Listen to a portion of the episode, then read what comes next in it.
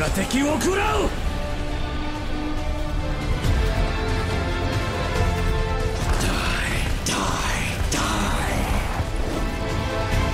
Heroes never die.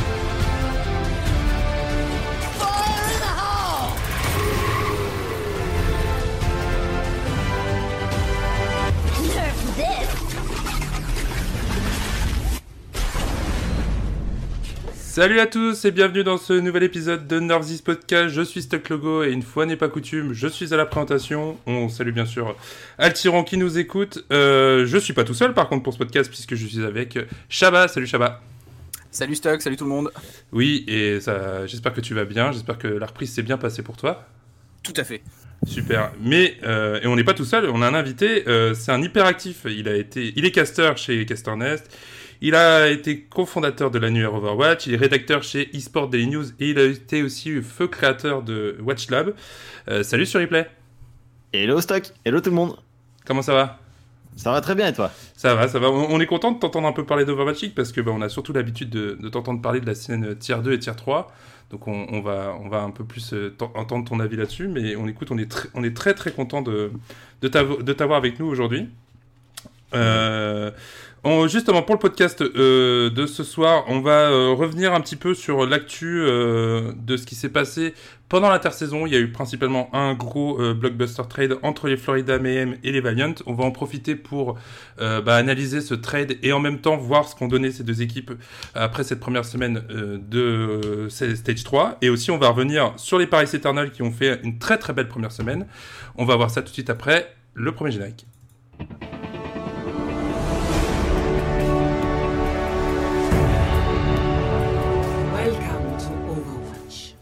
Et comme je le disais, euh, il y a eu un gros trade. euh, justement, on s'attendait peut-être à plus de changements, mais il y a eu surtout un blockbuster trade durant cette intersaison. Euh, les Florida Mayhem ont récupéré Fate, le main tank sud-coréen qui était avant chez les Los Angeles Valiant. Quant à eux, les Valiant, ils ont récupéré McGravy, euh, le off-tank, et aussi deux joueurs qui étaient dans l'équipe académique euh, des Mayhem, qui, est, qui sont pardon, Fat Fiction et Shax. Euh, on va dans, dans un premier temps euh, euh, s'attarder sur les. Oula, j'ai un générique qui se lance tout seul, bougez pas. Hop là. On va. Pardon, excusez-moi. On va d'abord. oui. J'ai pas l'habitude euh, d'être aux commandes, hein, je suis navré. Euh, donc on va s'intéresser dans un premier temps aux Florida Mayhem.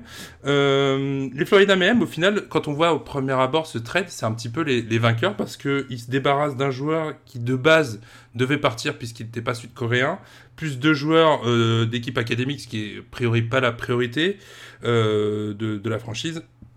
Qu'est-ce que vous avez pensé, vous, de, ce transfert du côté des, des Mayhem? Fury, toi, de prime abord, avant, le, Stage 3, t'as- tu l'as vu comment que ce transfert? Bah Déjà, c'est un transfert qui a, qui a eu beaucoup d'écho dans la communauté Overwatch. Je pense que ça a été vu par tout le monde. Et c'est ça euh, qui m'a principalement impacté là-dessus. C'est les Florida Mayhem qui disent Ok, on a un problème de communication. On va virer toutes les personnes qui ne sont pas coréennes dans le roster. Et on va prendre que des Coréens. Et là, tu vois, tu te dis, tu vois ça, tu te dis, mais, mais de- depuis quand un problème de communication amène à ce genre de choses. Moi, c'est surtout ça qui m'a un petit peu chiffonné, c'est de voir, sans considération même de la nationalité, de dire, ok, d'accord, on a un problème de communication, et la seule solution qu'on va faire, c'est virer tous ceux qui ne sont pas de la même nationalité pour réussir à avoir un roster 100% bah, sud-coréen dans ce cas-là.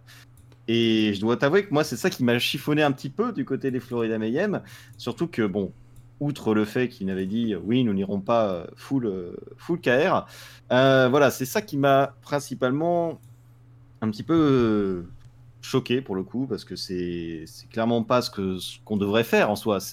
On devrait essayer de trouver justement plus de solutions vis-à-vis de ça.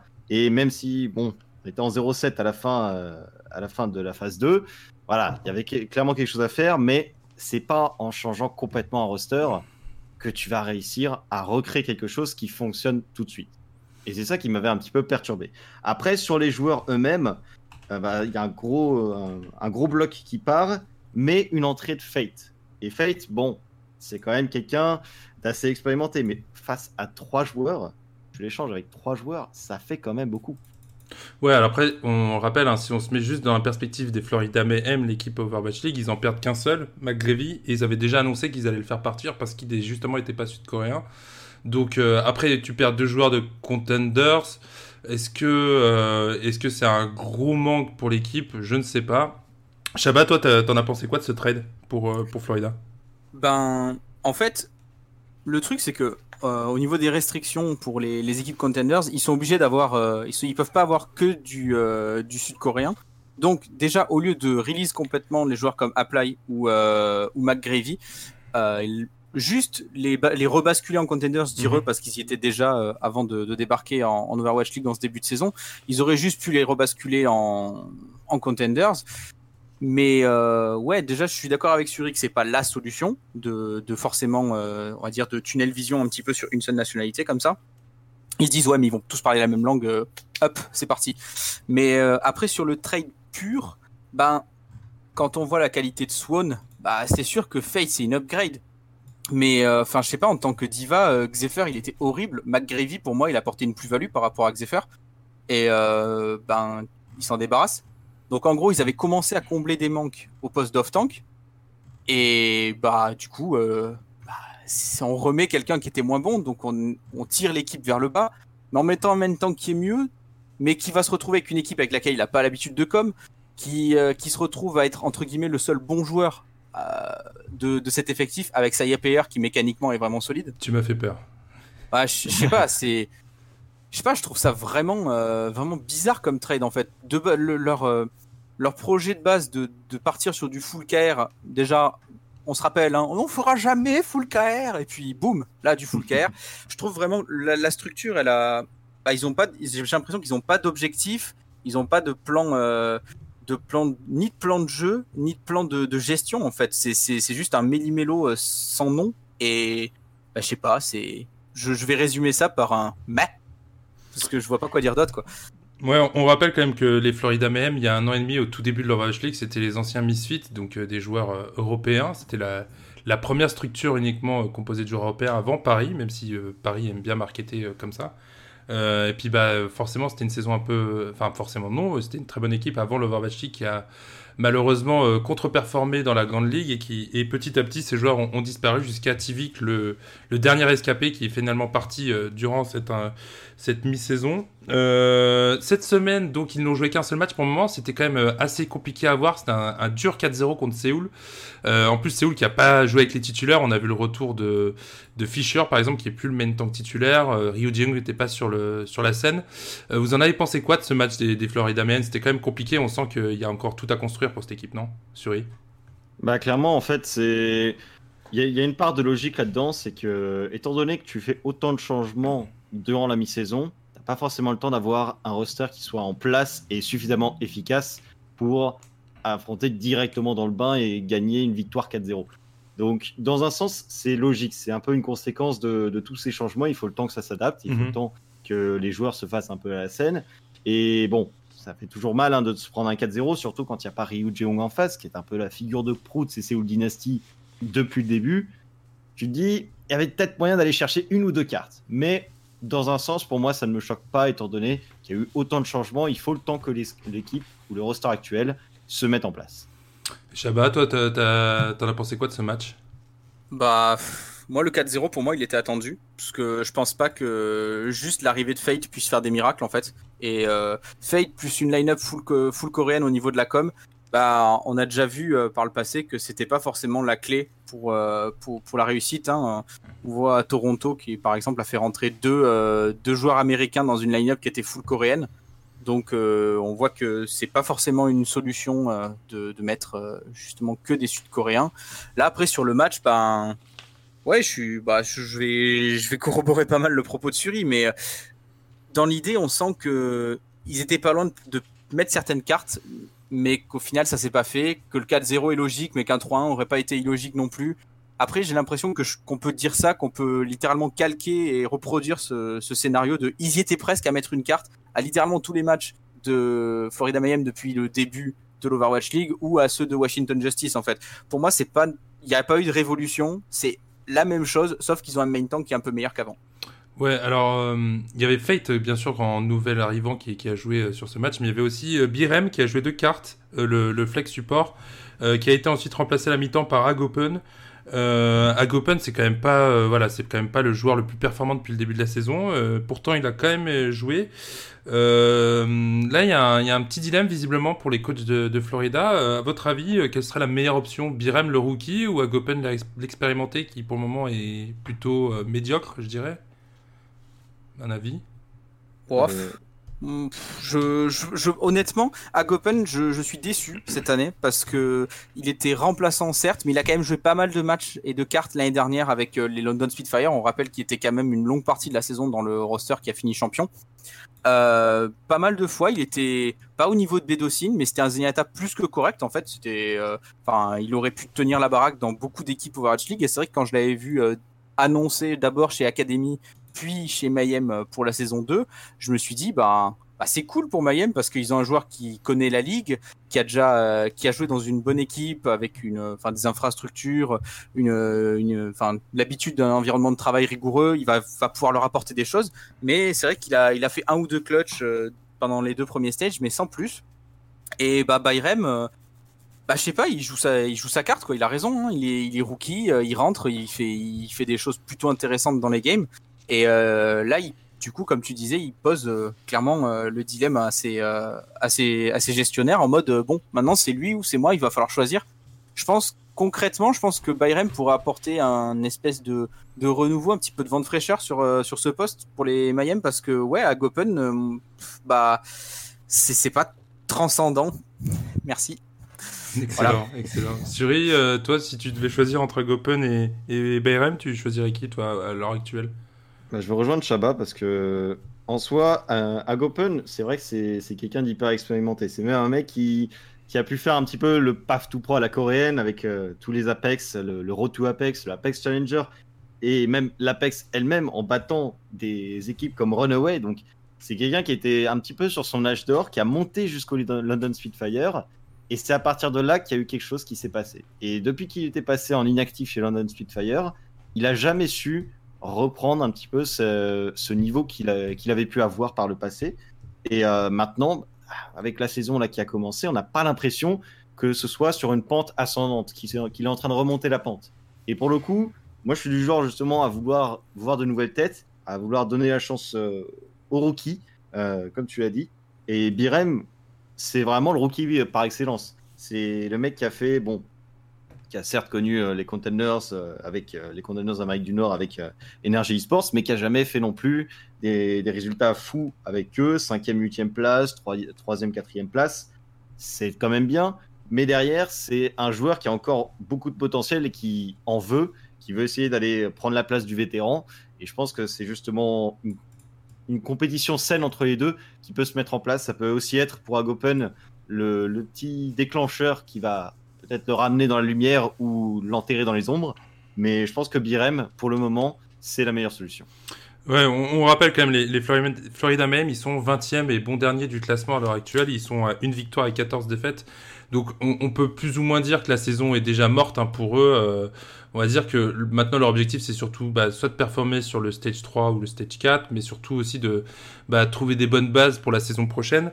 Euh, Scott Tester, l'assistant GM de l'équipe, avait annoncé à, la mi-temps du match euh, entre, entre Florida et Séoul qu'ils allaient encore avoir des nouvelles arrivées euh, assez, assez rapidement. Selon vous, quel serait le poste dont l'arrivée serait le plus importante, l'arrivée d'un nouveau joueur euh, Suri, à ton avis, où est-ce qu'il faut renforcer l'équipe?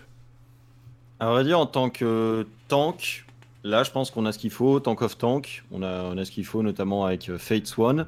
En support, bah, justement, avec euh, la dualité Agopen Birem, Chris aussi peut faire le taf, même si c'est pas le, joueur le plus en vue.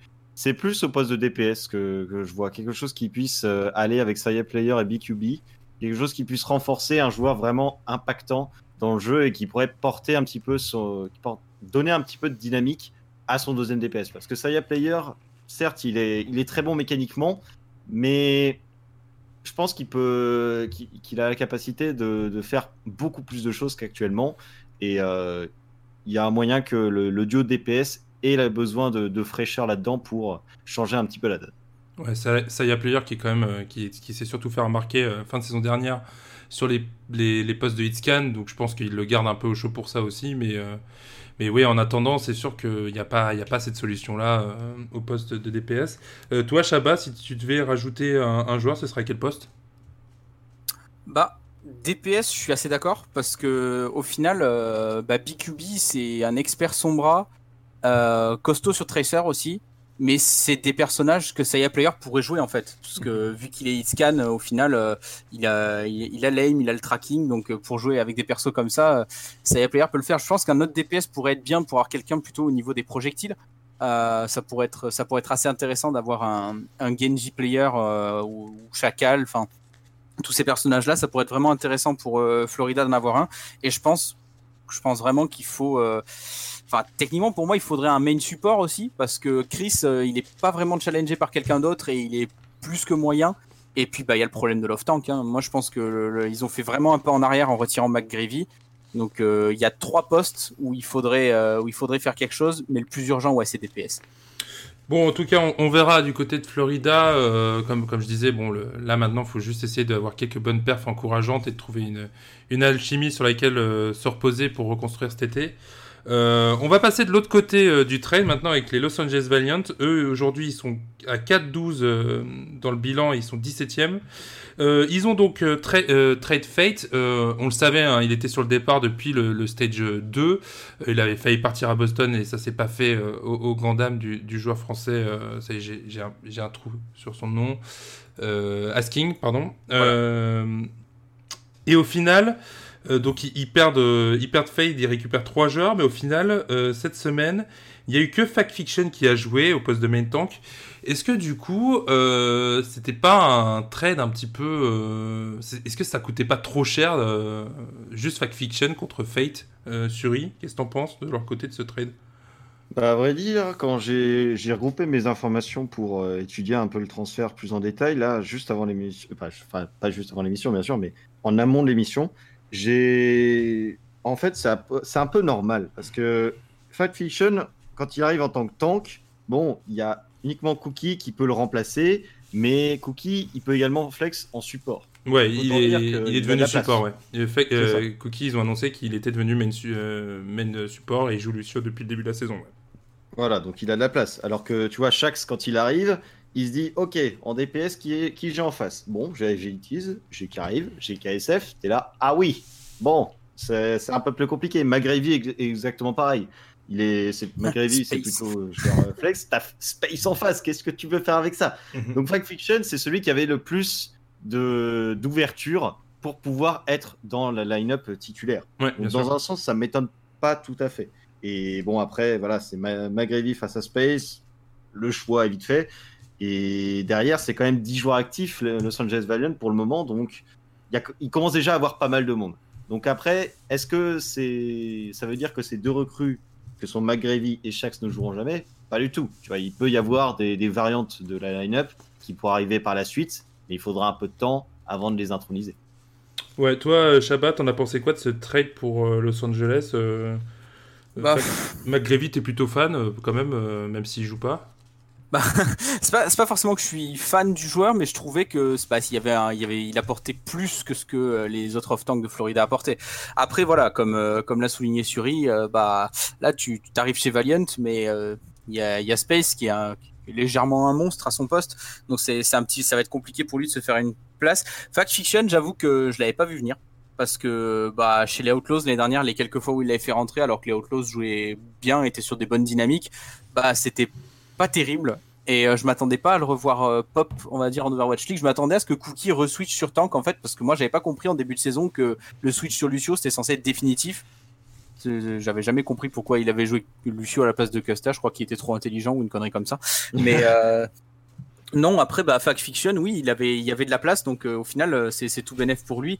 Euh, Shax, euh, bah, euh, Shax, bah, Agilities, KSF, euh, c'est compliqué à, à déboulonner parce que Carif, pour moi, je le compte pas en DPS. Hein, c'est un, support qui veut se la raconter DPS, mais il est pas assez fort pour être un, un DPS euh, main, je On pense. en, on en reparlera de Kaev, ouais, mais oui, effectivement. Voilà. ouais. Je, mais voilà, je, moi, pour, euh, pour Shax, en tout cas, bah, Oui, après, comme l'a dit Suri, hein, il y a des configurations où tu vas pouvoir peut-être faire rentrer euh, quelqu'un à la place. Euh, on, a, vu, par exemple, bah, chez les Gladiators, il y a des compos qui se font où Hydration rentre, mais pour jouer la Orisa, il y a des. Et du coup, il y a quand même deux autres DPS à côté. Donc, tu peux avoir trois joueurs de DPS qui rentrent et pour qu'il se passe autre chose, notamment sur les compos Bulldozer, 3 DPS aussi. Mais, euh, ouais. Moi, je dis pourquoi pas après. Hein. C'est juste que je pense que McGravy, bah, il est passé de je joue en Overwatch League avec Florida, c'est pas ouf, à je vais chez Valiant qui est pas en très bonne forme et je suis sûr que je vais pas jouer. Donc pour lui, c'est pas terrible. Pour Fact Fiction, tant mieux. Hein. Bah, il, a, il avait l'opportunité, il la prend. Moi, je suis juste un peu triste parce que Cookie, pour moi, c'était quand même un main tank qui était correct. Et je suis quand même assez triste de le voir transitionner sur un Lucio où il était euh, bah, pas top du tout, en fait. Effectivement, ouais, ouais, ouais. Mais, mais, mais suffisamment bête pour jouer la GOAT euh, au début de saison, visiblement. euh, justement, les, les, Los Angeles Valiant, euh, cette semaine, c'était deux matchs. Ils perdent 3-1 face aux Shanghai Dragons et, et après, ils mettent un bon gros 4-0 face aux Chengdu Hunters qui sont dans le dur euh, en ce début de stage 3. Euh, bon, des résultats, c'est assez difficile de dégager une tendance parce que les Shanghai Dragons sont assez forts depuis la, fin du stage 2 et les Chengdu Hunters, on les a vus, ils commencent à essayer de jouer la GOAT et c'est compliqué. Euh, Qu'est-ce qu'on peut en retirer de, cette performance des Valiant? Fact Fiction qui s'en sort pas si mal dans un premier temps, non, Shaba Bah, concrètement, sur le match contre Shanghai, c'était difficile parce que bah c'était sa reprise hein, aussi. Hein. Il avait joué que quelques cartes par-ci par-là avec Houston l'année dernière. Euh, bon, avoir Gamsu en face comme comme euh, comme adversaire direct, euh, je pense que c'est pas le meilleur des cadeaux parce que le, le gaillard il est quand même assez solide sur euh, sur le sur le Reinhardt. Donc c'est pas sur des affrontements GOAT, c'était c'était compliqué je pense pour lui de, de se mettre dedans et ça s'est bien senti sur le match. Hein. Les Shanghai Dragons ça a globalement bien maîtrisé son sujet. Mais euh, contre Chengdu, qui sont un petit peu en perdition, je pense vraiment que c'est bien pour Los Angeles d'avoir gagné ce match parce que. Euh, surtout 4-0. Ouais. Besoin... Bah ouais, surtout 4-0. Voilà, ils avaient besoin de se mettre dans une dynamique correcte parce que bah, le, le, stage 1 a été catastrophique, le stage 2 était, avait vraiment pas commencé euh, sous les meilleurs auspices. Donc euh, il était, pour moi, c'était primordial pour eux de pas retomber dans une spirale négative avec une première semaine à 0-2 en fait. Et euh, bah, ils ont, ils ont relevé le challenge, ils ont à moitié on va dire parce qu'ils ont fait 1-1 je pense qu'une équipe mieux rodée des Valiant euh, aurait pu titiller les Shanghai Dragons un peu plus que, que ce 3-1. Mais dans l'idée, la semaine de rentrée est correcte pour les Valiant. Ouais, ouais, ouais. Il y a un truc qui m'a marqué, moi, dans, dans, le roster, dans la line-up alignée, c'est que, justement, Isayaki, qui était, selon moi, une des rares satisfactions de ce début de saison pour, euh, les Valiant, n'a pas joué. Euh, a repris son rôle de, flex support. Euh, ce qu'il faut savoir, c'est qu'avant, euh, Isayaki, en fait, il avait joué toutes les maps sauf trois cartes. C'était les trois John Curtin qui a joué les Valiant en stage 2, où là, Kariv reprenait son rôle de flex support pour être un peu plus flex et pouvoir prendre du Rodog, chose comme ça. Euh, et, et Kariv a été excellent, notamment sur Anna. Euh, Qu'est-ce que t'en penses, toi, sur replay? Euh, Kariv, euh, Isayaki, c'est au final compliqué parce que c'est deux joueurs qui sont bah, plutôt corrects, non? Ouais, c'est deux joueurs qui sont, vraiment corrects hein, pour le coup. Arrive justement, c'était assez impressionnant déjà de le voir en saison inaugurale faire le, passage des PS support et s'en sortir très bien là-dessus. Là, encore une fois, Kariv Isayaki, c'est un petit peu. Bah, D'un côté, en fait, t'as Kariv qui est là depuis 2017, hein, qui était là depuis le début avec les Los Angeles Valiant, qui était même là avec les Immortals. Donc, c'est un petit peu la valeur sûre de, cette équipe. Et c'est un petit peu le vétéran au niveau du roster c'est l'un des piliers, je pense, dans la communication ou même dans le leadership, ça doit se ressentir. Isayaki, il est arrivé en cours de, de saison 1 d'Overwatch League, donc il a quand même une expérience derrière, mais peut-être encore, euh, c'est peut-être une question de synergie simplement. Peut-être que qu'arrive euh, plus de synergie avec euh, avec Cookie éventuellement. Isayaki est encore peut-être en recherche de, de cette de cette synergie. Et ça m'étonnerait pas justement de voir qu'arrive euh, parfois revenir comme ça un peu plus, un peu plus présent. Et Isayaki peut-être monter petit à petit, quitte à repasser Kariv sur son rôle de DPS, qu'il peut toujours faire. C'est pas impossible. On sait que le joueur Kariv, c'est un des, des, joueurs qui peut partir DPS, qui peut partir support, un petit peu à l'envie des Los Angeles Valiant. Donc éventuellement, il y a toujours de l'espace pour Isayaki de monter en tant que support. Il y avait aussi quelques rumeurs comme quoi Kariv a été mis un peu sur la touche en étape 2 pour des questions de comportement. Donc, euh, bon, Isayaki est toujours là au pire pour, euh, pour reprendre le rôle. Et, et on il l'avait vu, euh, on l'avait, il l'avait montré en, premier, en première partie de saison. où Il est quand même euh, plus que décent sur le, sur le poste. En tout cas, cette équipe des Valiant, euh, à, à vous écouter, on, euh, j'ai l'impression qu'on peut un peu espérer une deuxième partie de saison un peu meilleure quand même, euh, non, Chabat? Ouais. Ouais, hein. Ouais, que tout- franchement, oui, parce que tu peux pas faire pire que ce que tu as fait en première partie de saison en fait. Enfin, si tu peux faire pire que ton stage 2, mais tu peux pas faire pire que ton stage 1. Voilà. Euh, après, moi, pour le coup, j'aurais plus donné sa chance à Isayaki, qui a été vraiment précis euh, et qui, euh, sur les dégâts ou sur les soins, était vraiment très très bien placé en termes de stats. Donc peut-être après, en termes de com, il n'est pas encore euh, totalement optimal avec le reste de la line-up. Donc peut-être que le, choix de switcher un peu plus avec Arrive se comprend. Mais oui, après, oui, on peut penser à de, à de, à jours meilleurs pour, euh, pour ces Valianta parce que ils vont se stabiliser avec une frontline anglophone. Donc, euh, pour faire des, des petits, des petits calls de, de frontline, c'est plutôt bon. Euh, KSF, c'est pareil.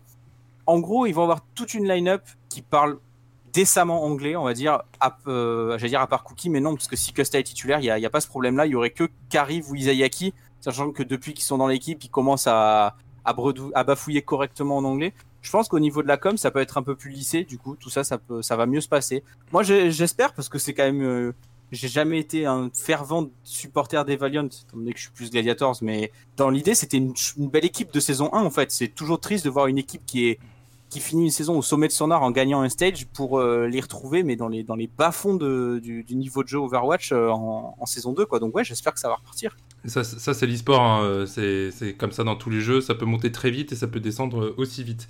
Euh, tu parlais d'équipe qui, qui revient bien, on va, on va du coup pour profiter pour transitionner sur le troisième sujet qui sont les, les Paris Eternal. Euh, Paris Eternal, je sais pas ce que vous avez pensé, mais moi j'avais pas pris autant de plaisir à les voir jouer depuis bah, quasiment le tout début de la saison où quand ils gagnent face au, au Spitfire en, en entrée de, saison.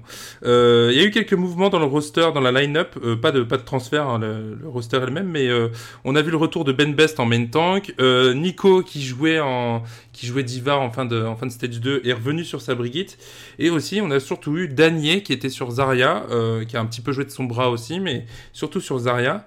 Et alors euh, la question qui se pose maintenant c'est que on a vu quatre joueurs sur Zarya depuis le début pour les pour les Eternals. On a donc vu Soon dans un premier temps Shadowburn après. Et cette semaine on a vu Danier et aussi Finzi.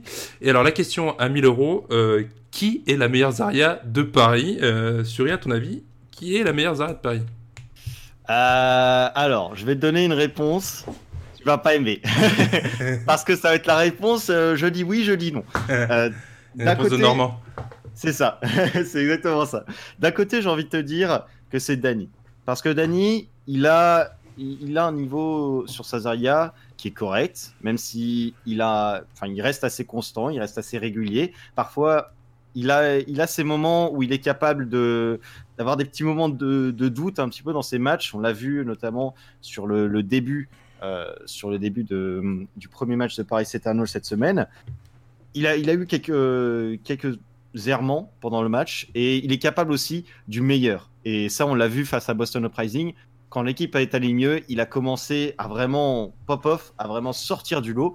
Et c'est là où cette Zarya, si elle est installée dans un, dans un bon cadre, Daniel, il est capable d'avoir une régularité qui est vraiment incroyable sur la Zarya. Par contre, il y a une autre- de l'autre côté, c'est moi quand j'ai vu Finzi sur le premier match des Paris Eternal face à Toronto Defiant, j'étais là, mais pardon, depuis que- on avait ce mec qui est aussi bon sur Zarya depuis tout ce temps et on l'a pas utilisé sur Zarya. Mais que- qu'est-ce qui se passe ici? Et c'est vrai que pour le coup, Finzi, il m'a vraiment impressionné dans le match face à Toronto Defiant, mais ce n'est qu'un match.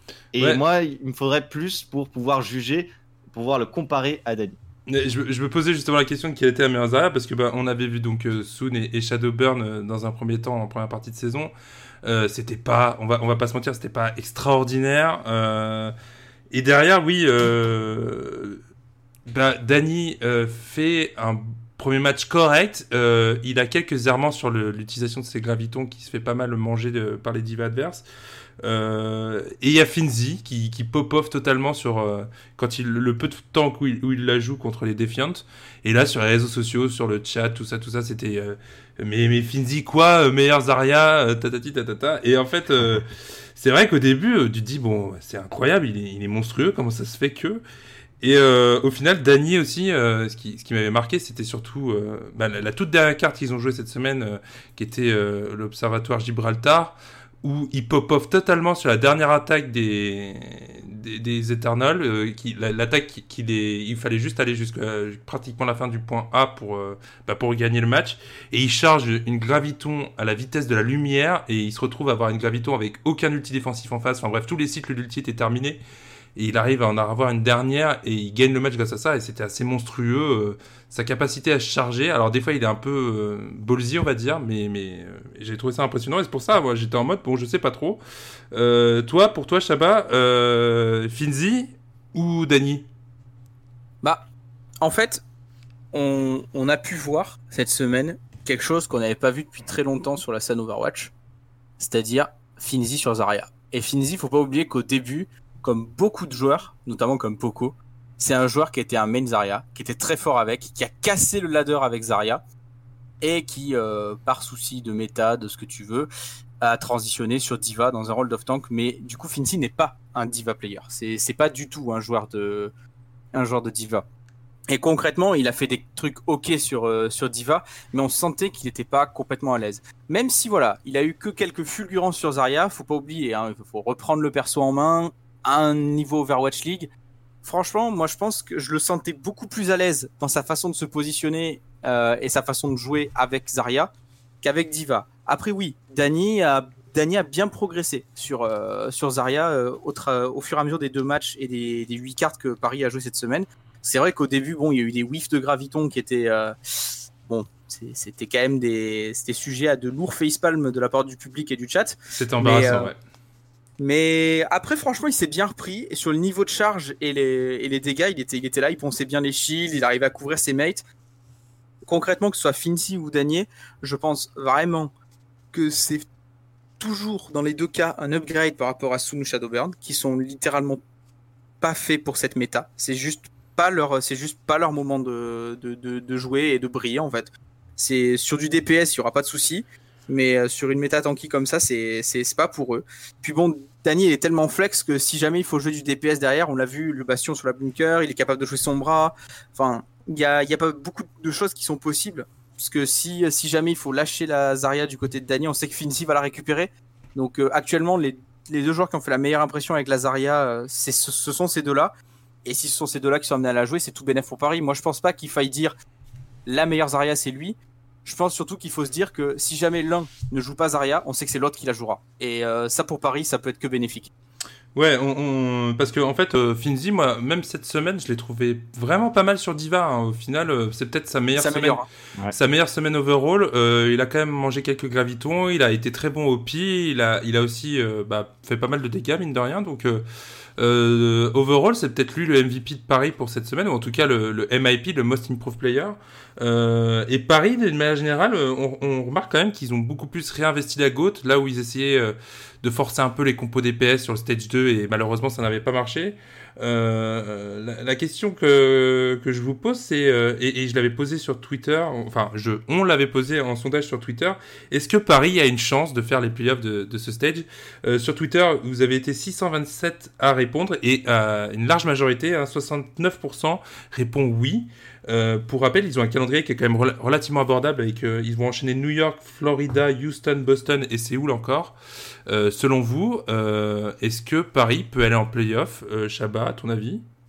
On y croit? Bah, Moi, je veux pas. Au premier stage, tout le monde était super chaud pour dire que Paris avait ses chances pour aller en playoff après avoir tapé Londres et, et Gladiators. Et ce qui s'est passé, c'est que derrière, après, tout le monde a été très déçu. Parce que justement, Paris n'a pas maintenu l'intensité, n'a pas réussi à, on va dire, enchaîner, à snowball, on va dire, euh, mentalement sur, euh, sur ces deux belles victoires inaugurales. Donc sur ce stage-là, moi, j'ai pas envie de, dire euh, Paris en playoff. J'ai envie de dire, il y a du progrès, Et s'ils continuent, tant mieux. Et s'ils continuent, ils vont peut-être pouvoir faire quelque chose, choper des playoffs, peut-être. Parce que moi, je trouve que même si en termes de, on va dire, propreté technique du jeu, c'est pas encore ça. C'est quand même très très souvent brouillon le, jeu de Paris. Mais là où il y a eu un énorme progrès, je trouve, c'est mentalement. Parce que euh, le le finish sur la Havane contre Toronto, euh, bah au stage précédent, Paris dans cette situation-là, il la gagne jamais cette map. Genre euh, là, je sais pas, je trouve que mentalement, je les trouve beaucoup plus résilients en fait. On sent que que bah, quand il faut y retourner, ils retournent au charbon en fait. Il y, a- pas de souci, les mecs se jettent dedans en mode non, on lâche pas. Et euh, ça, c'est intéressant à regarder parce que du coup, on voit qu'il y a vraiment une progression là-dessus pour Paris, n'y avait pas, quelque chose qui n'était pas forcément visible avec la, spirale des défaites euh, euh, et des matchs moyens sur les stages précédents. Donc ça, c'est vraiment un très bon point pour Paris. Et avec ça, je pense qu'ils peuvent capitaliser et qui sait peut-être aller chercher des playoffs. hein. J'avais fait j'avais fait cette technique-là avec Dallas le stage précédent en disant que bah, ils étaient en progrès et que si ça continuait, ils auraient des playoffs. Ils se sont fait broyer en playoffs, mais ils y étaient. Donc si ça se trouve, Paris suivra la même route. Hein. Ouais, c'est important quand même pour Paris d'aller en playoff, euh, au moins voire même les deux derniers stages, parce que euh, bah, pour, arriver, non pour arriver dans les 12 premières places, mine de rien, il faut avoir un- au moins un bilan équilibré, et Paris a suffisamment de retard euh, pour euh, devoir euh, être dans les qualifiables de playoff de stage pour, pour y aller. Je te trouve un petit peu dur juste sur le, niveau de l'équipe au-delà du mental, parce que moi j'avais trouvé que cette équipe, d'une manière générale, était bien meilleure dans le cycle d'ulti, là où avant c'était un peu brouillon justement, et, et qu'ils avaient tendance à balancer les ultis, les ultis défensifs ensemble, le KD qui était suivi par rien, des choses comme ça.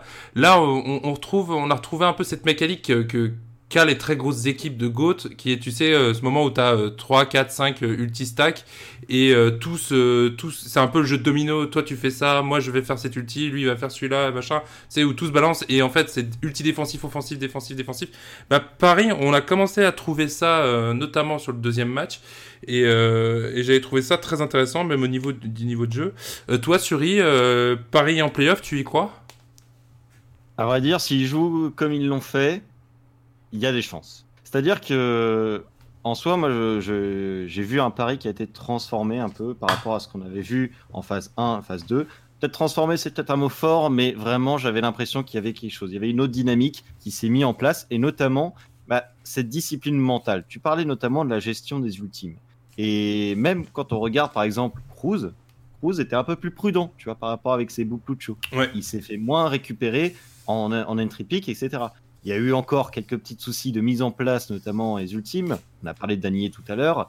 Mais outre ça, il y a un détail qui me fait, qui me fait dire peut-être. Et qui me dit pas justement, oui, Paris en playoff. C'est notamment ce match face à Boston Uprising. Je vois un moteur diesel du côté de Paris Eternal. Je les Ouais. vois qui sont inexistants sur Ilios. Sur la deuxième carte, on, on tente des choses, mais on n'est pas encore tout à fait sûr de soi. Et petit à petit, on reprend de l'espace, on reprend du terrain, on reprend une dynamique, on reprend un mental. Et là, il y a une progression. Là, je vais rejoindre Chabat. Il y a une progression. C'est que le pari qu'on aurait connu en phase 1 ou en phase 2, il aurait eu du mal à se sortir de ces dynamiques. C'était un de leurs problèmes, à mon sens. Ils avaient du mal à sortir d'un moment où la dynamique adverse était bien supérieure à la leur. Et là, ils ont complètement renversé la vapeur. Donc, s'ils arrivent à maintenir ça sur les prochaines semaines, ah, pas de souci. Paris en playoff et Paris peut-être candidat justement pour entrer dans les playoffs de l'Overwatch League à la fin de saison, d'avoir au moins d'être au moins dans les 12 premiers pour s'assurer une place. Mais il faut des confirmations. Et justement, la phase 1 nous l'avait bien appris. Paris avait commencé fort avec une victoire face à London Spitfire. On était hyper confiant et par la suite, petit à petit, les semaines sont enfilées et ça devenait de plus en plus compliqué. Et on a vu un Paris sombrer. Là, justement, Paris est sur une nouvelle dynamique, on les sent solides, mais encore faut-il le confirmer. En, tout cas, on aura une très bonne indication la semaine prochaine, puisqu'ils ils rencontrent les, les deuxièmes au classement général, qui sont les, les New York Excelsior. S'ils arrivent déjà à prendre euh, une ou deux maps, euh, ça sera déjà mieux que, que ce qu'ils auraient pu faire en stage 1 ou 2. On, verra ça en tout cas avec intérêt. Et euh, bien évidemment, on est tous derrière Paris. On espère pour euh, Coach Fefe et, les joueurs français qu'on aime tant que, que ça va bien se passer. On va se retrouver juste après le jingle pour le flop top. L'explication de pourquoi la cote est si forte Eh bien c'est très simple Jean-Edouard. Le flop top, donc euh, voilà, bah, euh, comme d'habitude, hein, je vais pas vous réexpliquer. euh, on, on commence par les flops et on termine par les tops. On va commencer par le flop de Surreplay. Quel est ton flop de la semaine? Euh, moi, c'est Chengdu Hunters. Ah, Les Chengdu Hunters. Les Chengdu Hunters qui avaient quand même été un petit peu l'équipe avec ses exotismes qui nous faisait plaisir à donner des compositions assez exotiques. Et justement, bah, on, le- on les voit en phase 2, en 3 victoires, 4 défaites, à une place à peine des playoffs. Et là, directement, on se prend des défaites assez, assez sévères hein, quand même. 3-1 face à Guangzhou Charge, 4-0 face à Los Angeles Valiant. Et tu te dis, bon, euh, ok, on, on tente une nouvelle composition. Chabat l'a très bien cité tout à l'heure. On tente la GOAT, mais, mais bon, voilà, ça devient ça devient très compliqué. Est-ce que c'est le bon moment pour faire ce changement, surtout face à des équipes qui, je pense, sont à la portée des Chengdu Hunters. Ils peuvent battre les Guangzhou Charge, ils peuvent battre les Los Angeles Valiant, mais ça n'a pas fonctionné cette semaine. Et maintenant, ils se retrouvent en 0-2. C'est pas la seule équipe qui est dans cette situation. Il y a également euh, les Atlanta Reign, mais eux sont exclusés dans un sens parce qu'ils ont affronté quand même San Francisco Shock et les Vancouver Titans, ce qui n'est pas rien. et Boston, ils sont un petit peu. Ils sont en dilettante pour le moment. C'est un petit peu mystère sur leur situation. On, l'a vu- on les a vus face à Paris réussir des- une première carte avec une maîtrise parfaite et ensuite s'effondrer. Donc ils sont capables d'un jeu excellent, mais également d'être en proie au doute. Donc vraiment, moi, c'est plutôt Chengdu Hunters qui est mon flop de cette semaine. bah oui, il y a beaucoup trop de retard sur la GOAT, hein, malheureusement pour eux, et c'est un peu, un peu tard comme move. Euh, Shabba, ton flop? Les grands esprits se rencontrent. Euh, moi, c'était Chengdu Hunters également, mon, mon flop. Ah Qui ont émerveillé tout le monde euh, avec euh, leur gameplay euh, si original en disant Ouais, enfin une équipe qui a pas froid aux yeux. Ils montrent que les Chinois, même si. euh, même si voilà, on sait qu'ils sont peut-être mécaniquement moins forts sur la GOAT, bah ils ont, ils, ont, ils ont su imprimer leur style et ça marche. Et puis même si ça marche pas, ils restent dans leur style. On sent qu'ils ont vraiment, ils veulent rester originaux et tout. Et puis bah depuis le milieu du stage 2, euh, vous voyez le- l'espèce de soufflet qui était à deux, droits, à deux doigts d'éclater, tellement, euh, tellement il avait l'air parfait et euh, il y avait un, une magnifique odeur de fromage qui sortait et tout. Puis là en fait il est devenu tout rabougri, c'est recroquevillé à l'intérieur du moule et ça semble cramer. Voilà un petit peu ce que je pense des Chengdu Hunters début de stage 3. Bah c'est moche parce que même quand ils essayent leur compo, j'ai l'impression que bah ça y est, les autres arrivent à les lire maintenant et ils, ils sont complètement perdus parce que avant quand leur compo marchait pas, qu'ils butaient une, deux fois, par exemple sur une 2CP, sur une attaque, bah ils continuaient et ils arrivaient. euh, finalement, il y avait un clutch de Jinmu, il y avait Ameng qui faisait un bon move avec son bulldozer, il y avait euh, Yveltal qui était solide sur, le, sur les ulti-def, tout ça. Enfin, il se passait des trucs et ça marchait. Là, en fait, dès qu'on prend, dès qu'on rebondit une ou deux fois contre le mur défensif d'une équipe, ben, en fait, chez Chengdu, on sait plus quoi faire et en fait, on se recroqueville complètement en disant bon, ben, on va jouer Goats et, euh, et là, c'est encore pire en fait j'ai l'impression qu'ils ont ils, ont plus du tout confiance dans leur style de jeu si singulier. Et euh, donc ils transitionnent sur Goats en mode bon bah tout le monde joue ça donc il va falloir s'y mettre. Mais ils ont tellement de retard. Enfin je sais pas. C'est super décevant parce que euh, c'est ça commençait très bien. Et puis leur style de jeu plus ça va plus il disparaît. Donc c'est dommage. C'est préjudiciable. J'espère que que ils, ils m'entendront pour qu'ils reprennent leur, leur style euh, si, euh, si festif euh, en termes de, de composition. euh, Overwatch Champagne. J'espère qu'ils vont y retourner. Ouais, les, les Hunters, c'était vraiment l'équipe que tu sortais quand t'avais un gars qui disait Ouais, cette année je regarde pas Overwatch League, la GOAT ça me fait chier. Tu leur disais bah, Regarde au moins les matchs des Hunters. Bah là, c'est RIP, maintenant tu peux plus dire ça. Ah. Euh, moi, mon. Alors j'ai failli mettre les Hunters en flop, puis en fait je me, doute, je me doutais que quelqu'un allait le sortir, donc euh, j'ai j'ai trouvé autre chose. Euh, moi, mon, mon flop, c'est le patch qui a pas bougé.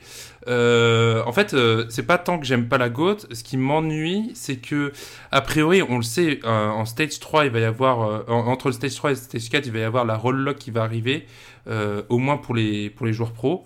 Et en fait, ce que je trouve très bizarre, c'est de se dire, ok, on va faire les trois quarts de la saison régulière en, en GOAT, et le dernier quart plus les playoffs en 2-2-2. Et ce que je comprends pas, c'est de se dire, ok, en fait, du coup, les meilleures équipes en GOAT vont se qualifier, mais ça se trouve, ce sera pas les meilleures équipes en, en 2-2-2. et ça tronque un peu les playoffs pour moi. Euh, on avait un, plus ou moins eu le problème l'année dernière. C'était gentil parce qu'il y avait un, gros changement de méta euh, aussi au, Stage 4 avec l'arrivée de la double sniper, de la Orisa Rodog, des choses, comme ça. Et les fusions en avaient profité. Ils étaient derniers sites qualifiés pour les playoffs et finalement ils arrivent en finale. Euh, bon, je vais pas m'en plaindre, mais bon, voilà, c'était quand même un peu curieux. Là, a priori, ça va être encore pire, donc je comprends pas trop. Je trouve que soit le patch, l'arrivée de cette roll va arriver soit trop tard, soit trop tôt, mais en tout cas, ça me semble le timing qui est, qui est, qui est mis en place est pas, pas terrible. Euh, on va enchaîner avec les tops. Euh, sur replay, quel est ton top? Mon top, eh bien, j'ai pu en parler tout à l'heure, ce sont les Paris Eternal, parce que j'ai vraiment, j'ai vraiment apprécié les regarder jouer cette semaine et ça, ça a changé un petit peu des, Ouais. des phases 1 et 2. Et même si, bon, j'avoue, j'ai un petit peu tapé du poing quand j'ai vu euh, le, début de Boston Uprising. Le match, c'était un peu compliqué, mais après, justement, quand ils sont revenus, là, ça faisait plaisir. Surtout qu'on a, on a eu des grandes phases de jeu, notamment Gray qui arrive en fin de carte euh, d'Havana et qui nous sort Allez, c'est parti, j'abandonne mon support, je te sens une fatale. Je vais te mettre un airshot sur la fatale adverse et derrière, je fais le 3 kills. Et t'es là. Ah ouais Ah oui, d'accord. Bon, bah ok, Gray, euh, Gray Sniper. Écoutez, monsieur, enchanté. C'est, ça faisait plaisir. Non, vraiment. Paris Eternal, je vais, je vais pas réitérer les, les raisons que j'ai indiquées un peu plus tôt parce que euh, ce serait faire du, du Reddit. Mais, mais voilà, Paris Eternal, vraiment mon top et de loin cette semaine. Mais quel est dans ton top, Shabba? Mon top, euh, y a pas, je pense qu'il n'y a pas grand monde qui le mettrait en top cette semaine. Mais euh, moi, mon top, ce sera Atlanta Reign, une équipe qui a deux défaites cette semaine. Donc tout le monde va me dire, mais pourquoi donc ce top? Euh, Parce que j'ai. Alors, c'est pas les Atlanta Reign du stage 1, c'est sûr. C'est pas, pas encore revenu à ce niveau de de- d'intensité. mais euh, ils avaient sans doute une des pires semaines possibles en termes d'opposants avec San Francisco Shock et Vancouver Titans. Et bah, pour le coup, perdre 3-2 contre Shock et euh, perdre 3-1 contre Vancouver en poussant Vancouver à, faire une minute Gibraltar incroyable sur, euh, sur la dernière map, euh, franchement, franchement, j'ai quand même envie de dire de tirer un petit coup de chapeau à cette équipe d'Atlanta qui a eu tellement de mal, on en a parlé plein de fois pendant le, pendant le stage 2, euh, qui a eu tellement de mal à se remettre du départ de Dafran. Et je trouve c'est- c'est vraiment encourageant pour eux de voir qu'ils accrochent deux maps au choc et que c'est quand même assez tendu sur la dernière map de contrôle. De voir que contre Vancouver, bah, une fois que Vancouver mène 2-1, bah, ils n'ont pas lâché, ils ont fait une très très belle carte de Gibraltar. Ils ont montré plein de bonnes choses. Euh, Dogman, dans son style caractéristique, euh, des fois too much, euh, too greedy, mais euh, il a quand même fait des transcendances qui ont sauvé les, les miches de pas mal de ses petits copains. Euh, puis Baby Bass s'améliore de plus en plus sur sa Zarya. On a enfin lissé le problème euh, Dako ou Fred, parce que Dako a été bon aussi sur sa diva toute la semaine. Enfin bref, moi je trouvais que c'était que du positif pour Atlanta, même s'il y avait deux défaites. Et euh, donc c'est mon coup de cœur de la semaine. Ouais, euh, quand même, c'est plutôt positif pour eux. Ça me fait un peu penser, c'est quand tu vas, tu te baigner et puis que l'eau elle est à 20, elle te paraît froide, donc du coup tu t'asperges un peu à 15 degrés. Comme ça, tu rentres dans le dur directement, comme ça quand l'eau arrive à 20, c'est plus facile. Bah là c'est pareil, tu, tu, te prends les, tu te prends les deux premiers, euh, les, deux derniers finalistes des deux derniers stages, et puis après tout le reste, tout le reste du stage va passer euh, tranquillou. Enfin j'espère pour en tout cas. Euh, moi mon, top ça va être Ben Best. Si- ceux qui me connaissent savent que je suis pas le plus grand fan de, Ben Best, en tout cas pas depuis le début de la saison. J'avais peut-être un peu de mal avec sa personnalité, ce qu'il balance sur les réseaux sociaux, mais bref, c'est- euh, extra sportif, on s'en fout.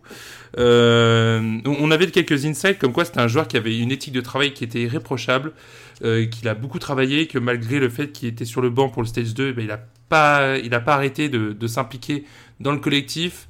euh, dans le de, de s'entraîner, de donner des conseils, euh, voilà, de vraiment de, de prendre son rôle à, à bras le cœur. Et au final, euh, il retrouve euh, la scène pour ce début d'étape 3. Et moi, je l'ai trouvé assez intéressant. Euh, on a, on a cité d'autres joueurs de Paris qui ont, qui ont aussi été très performants, mais je trouve que dans son rôle de main tank, il, il en a pas trop fait. Euh, il, est, il a quand même été plutôt euh, létal. Il, il avait encore quelques problèmes, je pense, au niveau des, des cadets, mais il en a quand même fait quelques-uns qui étaient monstrueux et très clutch. Donc euh, moi, je trouve que c'est une semaine très très très bonne pour Ben Best et, et au final s'imposer devant LH Lodi euh, au fil des semaines, c'est quand même une sacrée performance pour le joueur français. Donc, euh, bah écoute, très content pour pour lui et en espérant que que ça continue pour, euh, pour les Français, pour le français, pardon. On va enchaîner maintenant avec les questions des auditeurs juste après le jingle de Poco. L'explication de pourquoi la cote est si forte? Eh bien, c'est très simple, Jean-Edouard.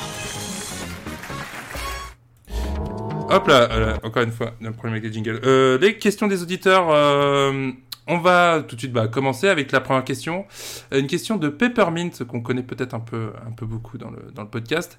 Euh, quels sont selon vous les plus beaux et les pires maillots alternatifs? On, on a vu, ils, ils viennent de, ils ont sorti, euh, ils ont teasé juste avant la, les- la reprise et il y a une, je sais pas, une bonne grosse douzaine d'équipes qui ont des nouveaux maillots. Quels sont les maillots que vous aimez le plus Euh, Tiens, Chapa, je vais commencer par toi parce que je connais ton avis. Bah moi tu, tu sais qu'on sera pas d'accord parce que moi j'aime beaucoup j'aime beaucoup celui des Gladiators parce que je suis un gros vendu pour cette équipe et celui de Houston me plaît aussi. Après euh, si je dois sortir des deux équipes que, que, je, que je soutiens le plus, j'aime bien l'effet néon sur celui des, des Florida Mayhem et celui des Sparks a un petit côté funky. Je trouve que ils ont fait quelques maillots comme ça qui sortaient un peu du lot. Après bon euh, c'est pas c'est pas exceptionnel. hein. Et si tu devais en, en citer un que t'aimes pas du tout, du tout, et je t'interdis les fusions parce que tu vas juste dire ça pour me troller. Non, non, non, le- le- les fusions, c'est pas le pire. Le maillot de la Juve, euh, c'est pas, c'est c'est loin d'être le pire truc. Pour, pour moi, les deux pires, en fait, c'est Dallas et Paris parce que j'ai, ils ont juste oublié, oublié de mettre les cartouches de couleur dans l'imprimante. Voilà. Ouais, c'est écolo, on peut au moins leur, on, on peut leur dire ça. Tiens, euh, toi, Suri, c'est c'est lequel le maillot que t'aimes bien? Euh, alors, comment dire? Euh, J'en aime pas beaucoup. Ah ouais, ouais, on est d'accord. Mais On est d'accord. j'ai- J'aime bien. Bon, j'avoue que le- celui des Spark est pas si mal. En vrai, celui que je trouve le, plus classe, ça pourrait être euh, Gladiators, quoique un peu chargé avec le, lion. Éventuellement, New York Excelsior aussi assez sobre, avec la, petite dalle euh, justement en noir et blanc euh, à la New York Excelsior. Ça, pour le coup, ça m'a- ça m'avait bien plu. Ouais, et, si t'en as un que tu vraiment que t'aimes pas du tout, tu dirais lequel? Et, et- et- et- c'est Paris Cédernol. Parce qu'effectivement, moi j'ai l'impression qu'ils sont repartis dans les années 20 à faire un film en noir et blanc. hein, c'est je- clair que bon, voilà. Parce qu'en en vrai, en vrai le... quand je regarde de plus près, et justement j'en avais discuté avec Miniboo, je regarde de plus près, je trouve qu'effectivement, bon, en termes de. Tu sais, de- il y a de coq, etc., qui est bien dessiné. Bon, il y a un bel arrangement, ça c'est sobre, c'est bien. Mais quand même, j'aurais bien aimé des couleurs, tu vois, un petit, ce petit, ce petit, cette petite couleur or, tu vois, qui fasse un petit filigrane Ouais. un peu partout, tu vois, c'est, ça aurait été un petit plus, je trouve. Ouais, d'ailleurs, les, les Eternals disent que c'est, euh, ça reflète, ce maillot euh, tout noir reflète le charme euh, des nuits parisiennes. Donc, on, on vous Ah. laissera juge, mais, mais, mais voilà. Euh, quant à moi, alors, dans ceux que j'aime bien, je, je suis un peu comme toi, Souris, il y en a pas beaucoup que j'aime bien. On va dire ceux que j'aime le, c'est que je déteste le moins. Il y a, il y a celui des M qui est en fait absolument évident, en fait. hein. Tout le monde, depuis le début de la, depuis le début de la création de cette équipe, euh, demandait ces couleurs-là pour cette équipe, le côté un peu Miami Vice, tout ça. Et il y a aussi celui des Rain, euh, il y a une pêche, ça me fait rigoler, voilà, c'est à peu près, à peu près tout. mais, euh, mais non, et aussi celui de New York aussi. Mais celui de New York, j'ai un problème, c'est qu'à chaque fois que je vois le maillot, j'en- j'entends la chanson Empire State of Mind de, de Jay-Z et, et Alicia Keys. En fait, j'ai l'impression que c'est vraiment le maillot de, de, ce- de cette chanson-là. Et euh, ouais, alors par contre, euh, je suis pas du tout copain avec Shava parce que je trouve celui des Outlaws et des Gladiators absolument dégueulasse. Euh, d'un très très mauvais goût. Et pareil aussi celui des, des Uprising qui est, qui est très gênant. Non, je ne ferai pas ta mise à jour, merci. Donc ouais, au niveau des maillots, pas très convaincu. Hein, je, je comprends le principe, euh, mais pas fan, fan, fan. Euh, alors, dans les questions, on aussi. Alors, ce départ et notamment l'absence de Shadowburn et Soon sur le devant de la scène, est-ce une bonne nouvelle? Euh, Bon, juste, euh, on, on en a plus ou moins parlé, mais plus ou juste pour, pour revenir, Soon et Shadowburn, euh, c'est compliqué quand même pour eux. Euh, Qu'est-ce qu'on qu'est-ce qu'on en fait maintenant de, de Soon et Shadowburn, Suri On fait des streamers. Pardon. Pardon, ça va échapper. Oui, voilà. Mais- J'ai glissé. Non, je sais pas. Je sais pas si on doit en faire quelque chose de particulier, mais après, je sais pas. C'est c'est juste la, la vie d'une équipe e-sport en fait. Quand Ouais. tu joues avec un gros roster comme ça et que t'as pas un 6 prédéfini euh, tout le temps le même en permanence, bah, tu le vois sur les autres jeux. Euh, quand il y a des méta, bah il y a des joueurs ils jouent pas parce qu'ils sont juste pas à l'aise. Donc euh, pour moi, je pense pas qu'il faille en faire tout un fromage euh, bien français pour, euh, pour cette histoire euh, de Soon et Shadowburn sont sur le banc. C'est sûr que c'est c'est toujours embêtant de voir des joueurs euh, stars comme ça euh, de s'y cirer le banc, mais enfin, je sais pas, ils sont pas bons dans la méta, ils sont pas bons dans la méta. Si ça se trouve, euh, stage 4 avec, le, avec les patchs et tout, euh, on, verra autre chose. Mais là, pour le moment, c'est juste ce que je dis tout à l'heure, c'est pas, le- pas le moment pour eux de, de, d'être titulaires, quoi. Il faut juste rester concentré et puis être euh, au service de l'équipe. Euh, en tout cas, C'est merci. ça. Sefi demandait aussi au content du retour de Ben Bess. Bon, j'en ai, j'en ai déjà pas là, on va, on va avancer. Euh, Michigan aussi, pareil, qui demandait euh, que pensez-vous de cette nouvelle line-up avec Ben Best et Danier Efficace, non on en, a, on en a déjà parlé. Euh, Rossignol Samuel, j'adore ce pseudo. Euh, que pensez-vous d'une line-up full Vancouver Titans pour l'équipe euh, de la Corée du Sud cette année?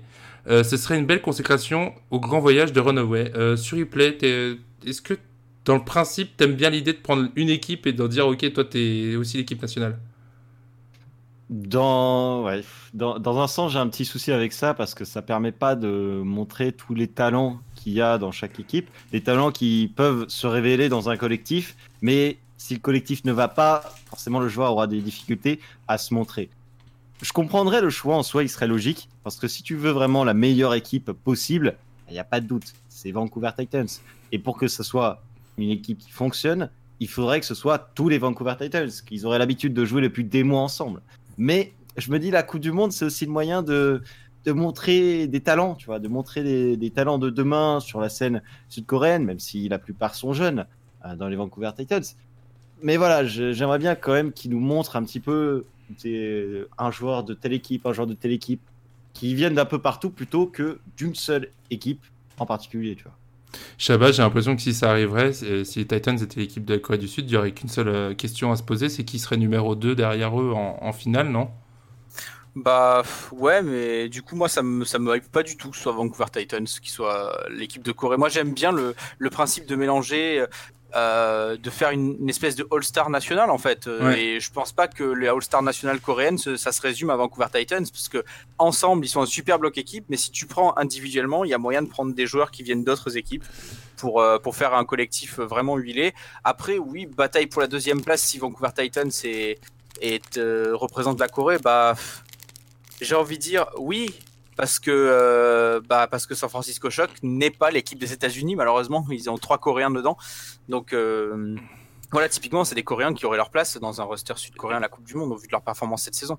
je, Euh, je viens d'avoir une idée en fait, euh, plutôt Ah bon que plutôt que une idée incroyable, Euh, plutôt que les Vancouver Titans, est-ce que on n'enverrait pas justement pour l'équité sportive les Florida Mayhem pour représenter la Corée du Sud?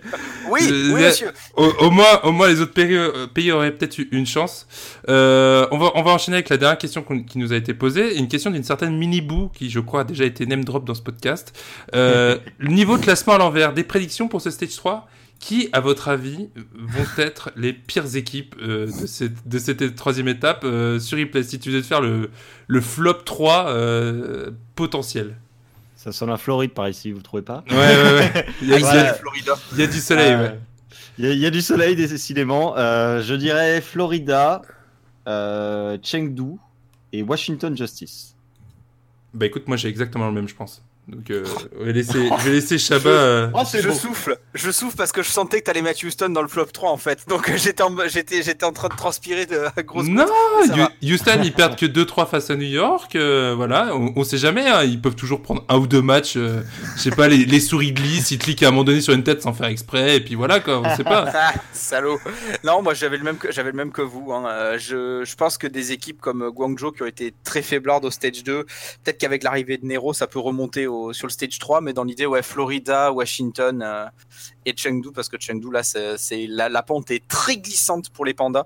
Donc euh, je pense que ces trois là, ouais, flop 3. Et voilà, et c'était donc tout pour les questions. Merci encore à, à tous pour, pour vos magnifiques questions. On va enchaîner avec la dernière section de ce podcast, euh, les matchs à ne pas manquer de la semaine 2.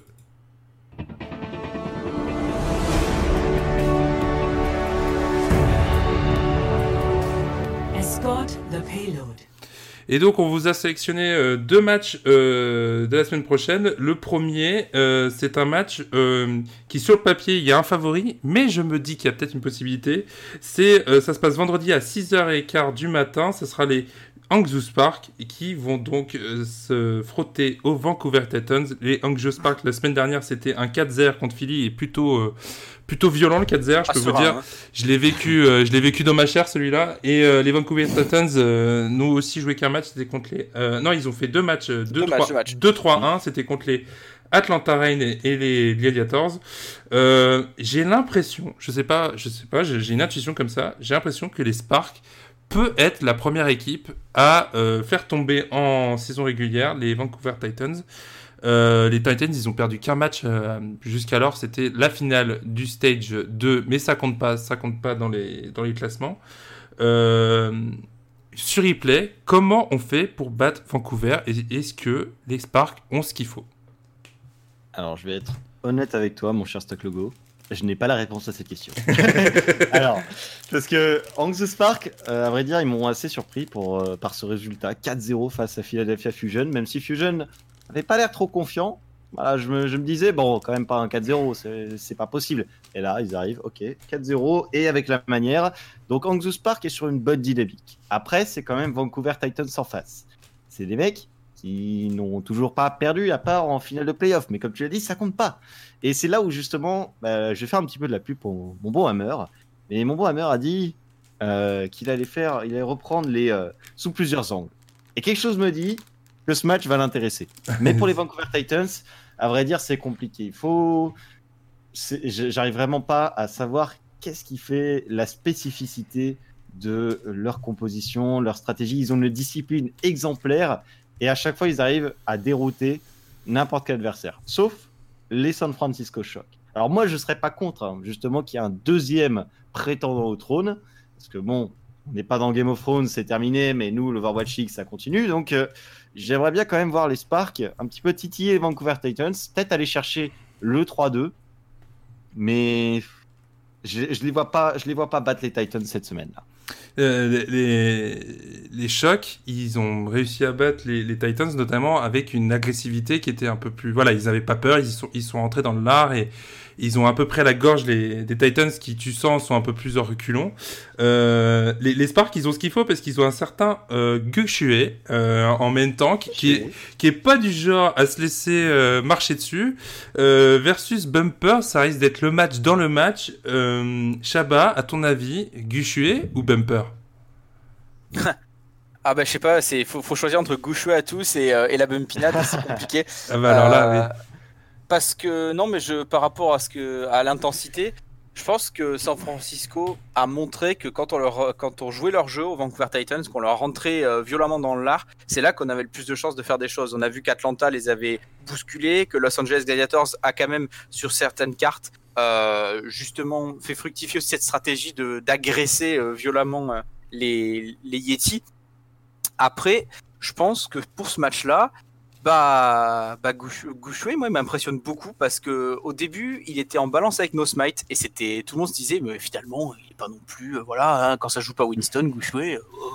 bah, franchement, il l'a carrément mis sur le banc, il a, il s'est bien affirmé Et, il Nosmite était pas dégueu. Hein. Nosmite c'était Ouais, quand même ça, euh, hein. très propre ce qu'il faisait. hein. Et on l'a totalement C'était- oublié, c'était- mais. C'était solide.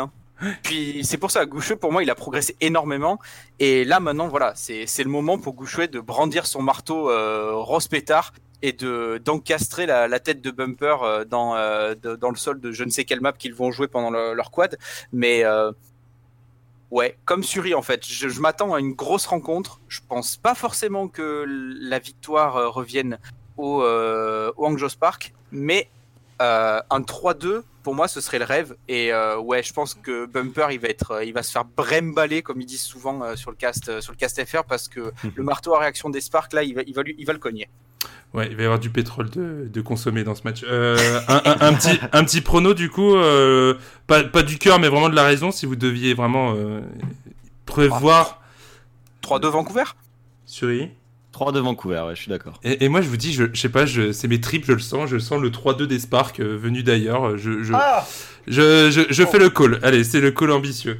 Euh, le deuxième match a un horaire un peu plus, oui, parce que là c'était 6h15 un vendredi. Bon, c'est quand même assez violent avant d'aller au taf. Euh, deuxième match un peu plus agréable à l'horaire, c'est à 22h45 le samedi. Euh, les Seoul Dynasty qui attaquent les Atlanta Reign. Alors, les Atlanta Reign, ils sont encore que 12e avec 7-9. Mais comme tu disais tout à l'heure, Shabba, c'était ton top. Ils ont quand même fait une, une très belle semaine avec euh, des rencontres certes euh, perdues, mais très solides. Euh, en face, les Seoul Dynasty, euh, 2-4-0, un contre Florida avec l'équipe euh, bis, j'ai envie de dire, euh, avec, euh, bah, je disais, Padrio Jeong, Fisher à la place de, de Marvel. Et après, un 4-0 contre les, les, les euh, Guangzhou euh, euh, Charge, pardon.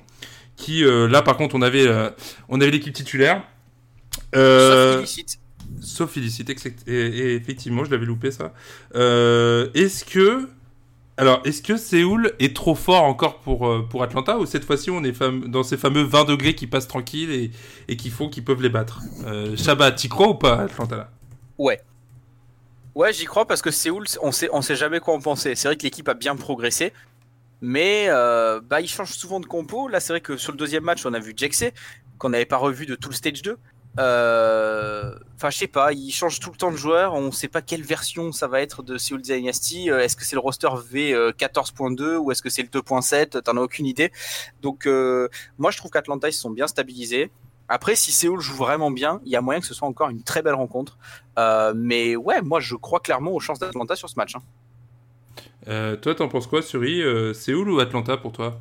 Atlanta également. Je, vais rejoindre euh, mon bon Chabat là-dessus parce que les Atlanta, ils ont quand même réussi à accrocher San Francisco Shock 3 à 2 dans leur euh, match d'ouverture. Ils arrivent à mettre euh, Vancouver Titans un petit peu au pied du mur et les forcer à jouer un de leurs meilleurs jeux en, en- bah, perdant 3-1. Mais justement, les Atlanta, ils se sont frottés aux deux cadors de l'Overwatch League actuellement. Et je pense que Seoul Dynasty, c'est l'un des plus petits calibres qui peuvent s'offrir en cadeau un petit peu, en récompense de cette euh, dure semaine. C'est un match qui a beaucoup d'enjeux parce que euh, les Reigns sont à 7-9 et il faut pas. Cette défaite-là ferait qu'ils seraient à 7-10 et du coup ils commenceraient à un petit peu décrocher pour, euh, pour la 12e place. Là ils sont deuxième actuellement et pareil les dynasties sont à, à 9 à 9-7.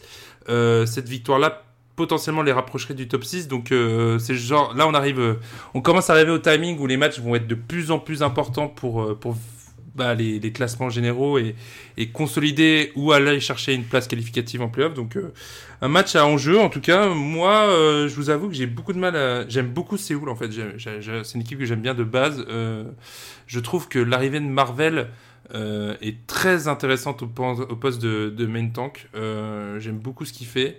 Avec Michel, quand même, c'est très solide. Donc euh, je vais dire Séoul, mais je suis pas du tout convaincu. En tout cas, on verra. Euh, ce match-là donc était et ce sera pardon samedi à 22h45.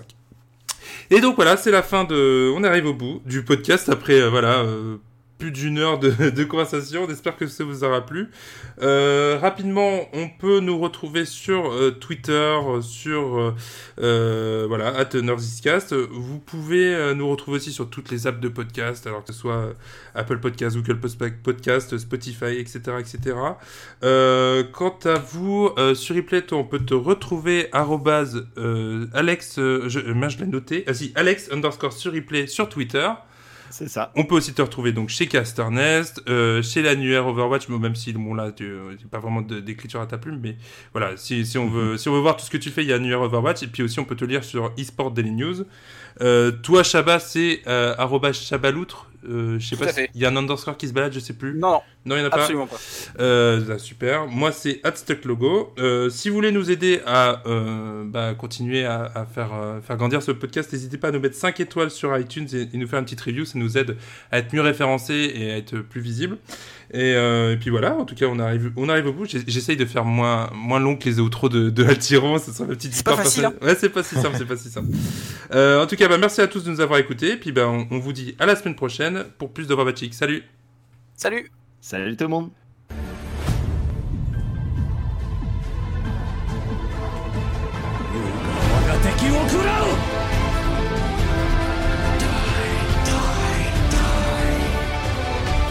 Heroes never die. Nerf this!